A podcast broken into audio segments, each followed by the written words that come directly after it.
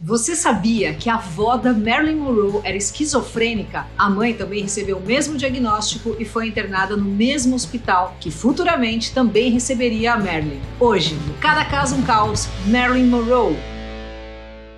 Olá, eu sou a Luca e por aqui o assunto é biografia e psicologia, né? Tudo feito com Rafa Bolo da Pombo Produções também com comentários do querido Mário Sérgio Picorelli, nosso psicólogo, e apoio da melhor escola online do Brasil, que é a Music Dot. Quer aprender a cantar? Prefere um curso de backing vocal, batera, violão, o que você quiser? Tá tendo. Você consegue fazer quantos cursos de música quiser com a Music Dot. Aliás, lá você aprende a tocar a primeira música em 10 minutos, sem enrolação. E para melhorar, a primeira aula é de graça. Então acessa lá musicdot.com.br barra promoção barra Luca.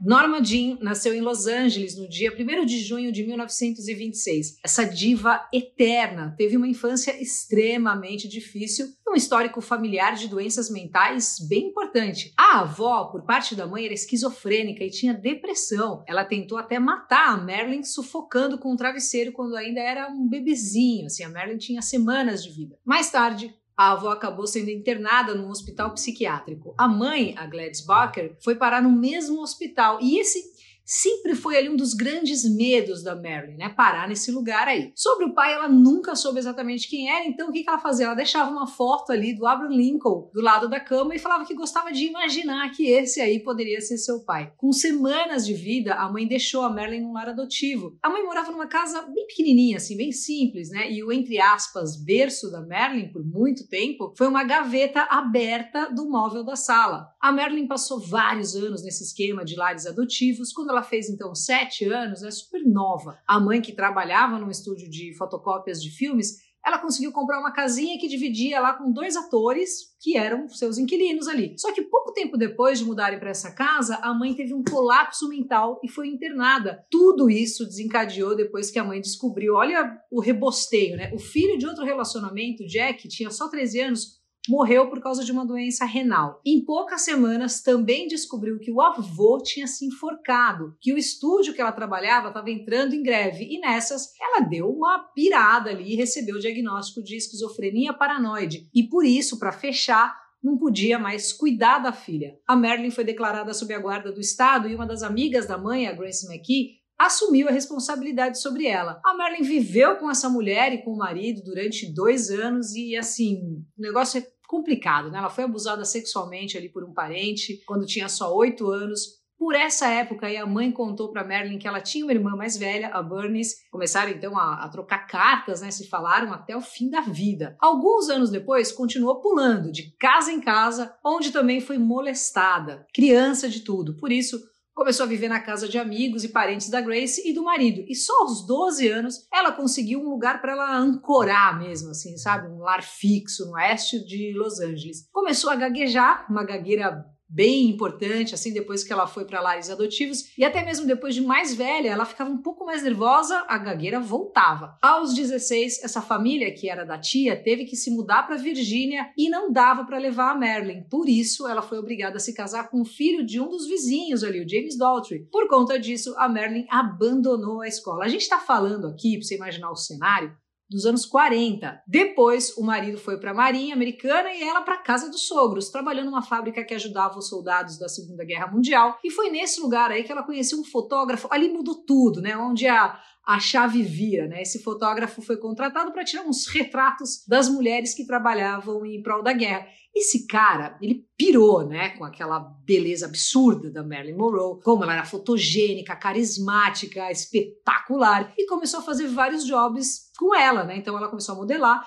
Inclusive, ela fez uns nudes que ela ganhou na época, um troquinho mesmo, assim. Depois essas fotos ficaram mega famous, valendo um dinheirão absurdo. Bom, nessas aí ela conseguiu um teste para um filme, então aos 20 anos de idade ela adotou o um nome artístico, né? Um dos empresários também, conversando ali com ela, queria que ela tivesse um nome que desse um som de água na boca, assim, hum, hum, sabe? Assim? E aí ficou então decidido, inclusive, pela própria Merlin, que usaria o nome Merlin, da estrela da época Marilyn Miller, e o Monroe do sobrenome de solteira da mãe, né? Então, Marilyn Monroe. No mesmo ano, sacou o divórcio do marido, que tinha voltado de uma missão no Oceano Pacífico, e decidiu focar total na carreira. Aqui ela morava com a tia Ana e a mãe já tinha saído do hospital. A mãe não apoiava de jeito nenhum a escolha profissional da filha, achava nada a ver essa história de ser atriz, e decidiu então deixar a filha e foi pro Oregon. A Merlin insistiu várias vezes para a mãe voltar, só tomou perdido, rejeitou várias vezes para para né, esse convite para lá ir para Califórnia, mas acabou aceitando depois de três anos. Só que chegando na casa da filha, a mãe entrou num estado maníaco completo. A polícia chegou e a Merlin assistiu do banco de trás de um carro patrulha enquanto a mãe era amarrada a uma maca e mandada para um hospital mais uma vez. Bom, a Merlin, super jovem aí, né, ela conseguiu duas participações pequenas em filmes que não foram para frente, assim, os filmes bem meia boca. Os produtores não botaram fé nela e os filmes foram um fiascão, assim. Nessas,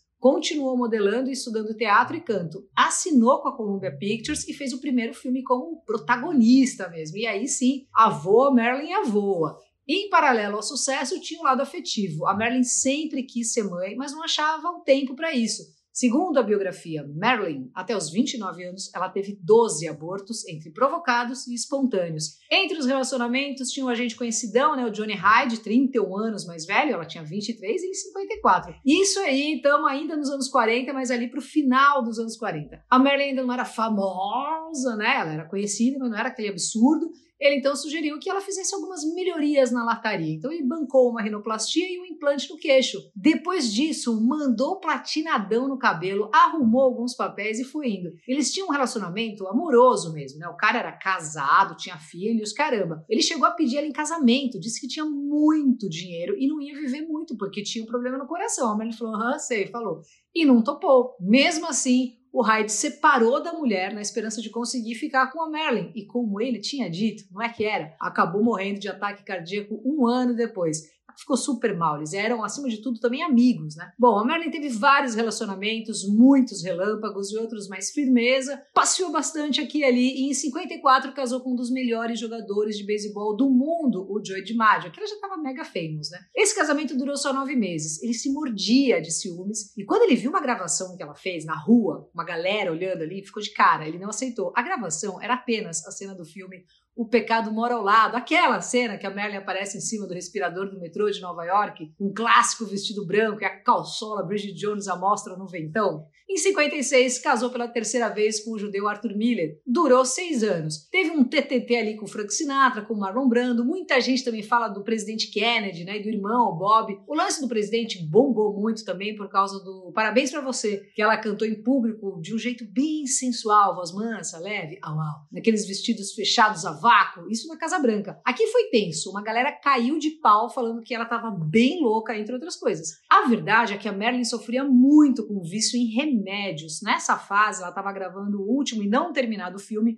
Something Got to Give. Ela estava arrastando, assim, ela não ia nas gravações, sempre dizia que estava resfriada, estava com sinusite, era um perdido atrás do outro, assim. E isso dava um prejuízo absurdo, né, para todos os envolvidos. Pouco depois desse parabéns para o presidente, ela foi demitida, esteja fora. E por conta disso, o ator principal se demitiu e nessas o estúdio parou as filmagens e mandou 104 pessoas da equipe no mesmo esquema ali, ó, PEG com E maiúsculo fora. Bom, muita gente jogou a culpa na Merlin, que também ficou com medo sobre os boatos de que sua carreira já era. Passado alguns meses, ela ressurge, mega ultra empolgada, querendo retomar as gravações, fez várias promessas, a Fox abraçou, recontratou a Merlin e parte da equipe. Nessa fase, ela estava tomando remédio igual tic-tac, assim. Misturava com champanhe também. Tinha uma insônia hardcore. Tudo era remédio para dormir, remédio para acordar e tudo ali misturado com champanhe. O psiquiatra era o Dr. Ralph Grinson, que fazia sessões diárias de 4, 5 horas na casa dele. Às vezes a Marilyn dormia lá, na casa dele, com a família. E ele receitava um monte de remédios. Ele disse que por ser quem ela era, nunca poderia ser hospitalizada.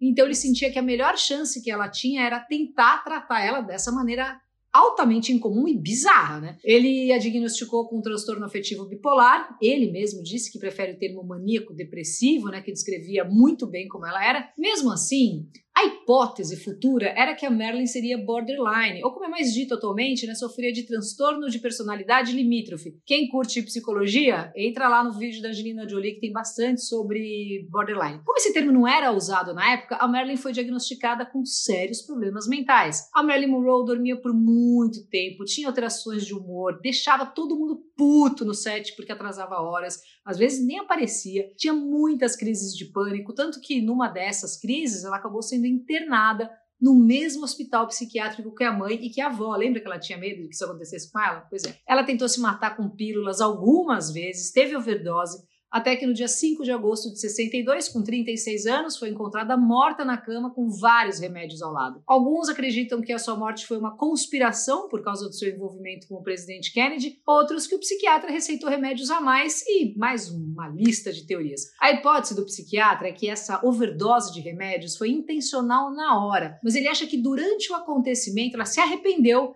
e foi aí que ela ligou pedindo ajuda para o ator Peter Lawford. Bom, como disse o diretor John Huston, que conheceu a Marilyn de perto, ele falou que quando ela morreu as pessoas buscavam por um vilão, mas encontraram uma verdade muito perturbadora: que a vida pode ser injusta e cruel, que muitas vezes a gente só percebe o desespero de alguém quando já é tarde demais. Sobre o suicídio, a psiquiatra Jéssica Martani falou no vídeo da quinta passada, né, do Chris Cornell.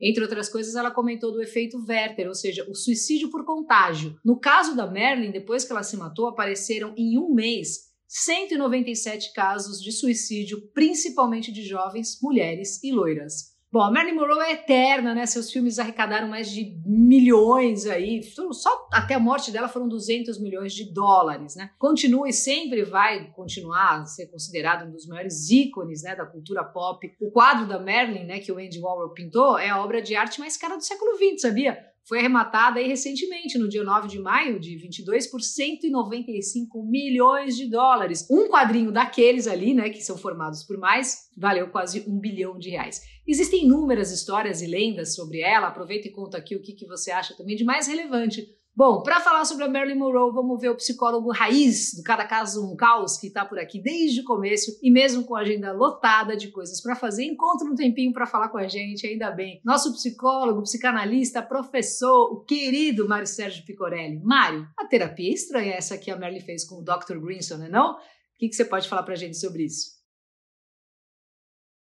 Pessoal, um grande abraço. Hoje a Luca nos traz a atriz Marilyn Monroe, musa incontestável do cinema. Diante de todo esse quadro pessoal complicado, Merlin foi procurar ajuda psicológica desde seus 29 anos e tratou-se sucessivamente com três psicanalistas. E enquanto filmava em Londres, por um curto tempo, foi analisada por Ana Freud, filha de Freud. Finalmente, foi cuidada pelo psicanalista Dr. Ralph Grinson durante três anos até a sua morte. O tema de hoje é sobre esse processo de análise. Por quê?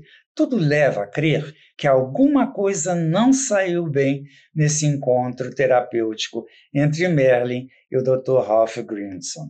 Vamos ver? De acordo com o biógrafo de Marilyn, Michael Schneider, quem chegou ao consultório do Dr. Grinson foi uma pessoa chamada Norma Jean, que inventou um personagem chamada Marilyn Monroe, carente de amor e reconhecimento, coisa que a fama não lhe proporcionou.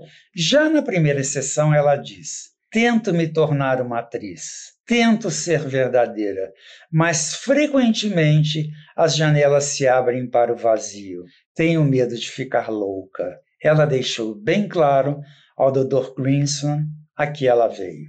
Mas o que não funcionou muito bem na análise de Marilyn foi a dificuldade do Dr. Grinson em manter os limites técnicos recomendados por Freud para uma terapia psicanalítica. Ele desviou completamente desses limites, trazendo Marilyn, por exemplo, para conviver com a sua própria família, imaginando que talvez pudesse preencher de maneira concreta as carências precoces de Marilyn com as figuras parentais. Não bastasse isso, Dr. Grinson, ao invés de atender Marilyn em seu consultório, atendia em sua casa, na intimidade da sua família. Também estimulou Marilyn a telefonar para ele quando desejasse, dia ou noite, e até a comprar uma casa próxima à sua. E, enfim, ele furou descaradamente o protocolo psicanalítico. Evidentemente que não é oferecendo um ambiente reparador e concreto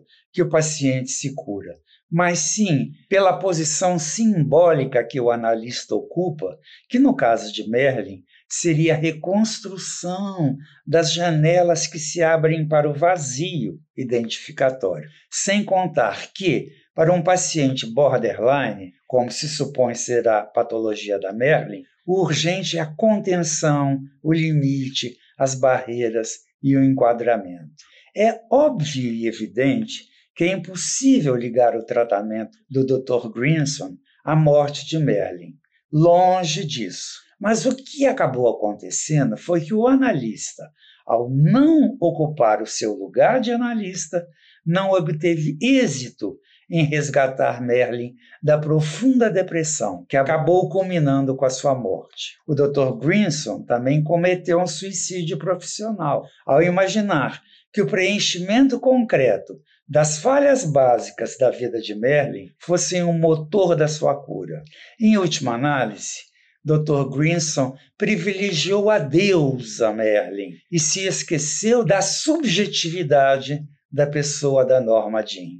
Por hoje é só. Um beijo a todos. E aí, curtiu? Tomara que sim. Toda semana tem vídeo novo aqui no canal. Valeu demais por assistir até o finalzinho. E me segue no Insta, Luca89FM. Valeu!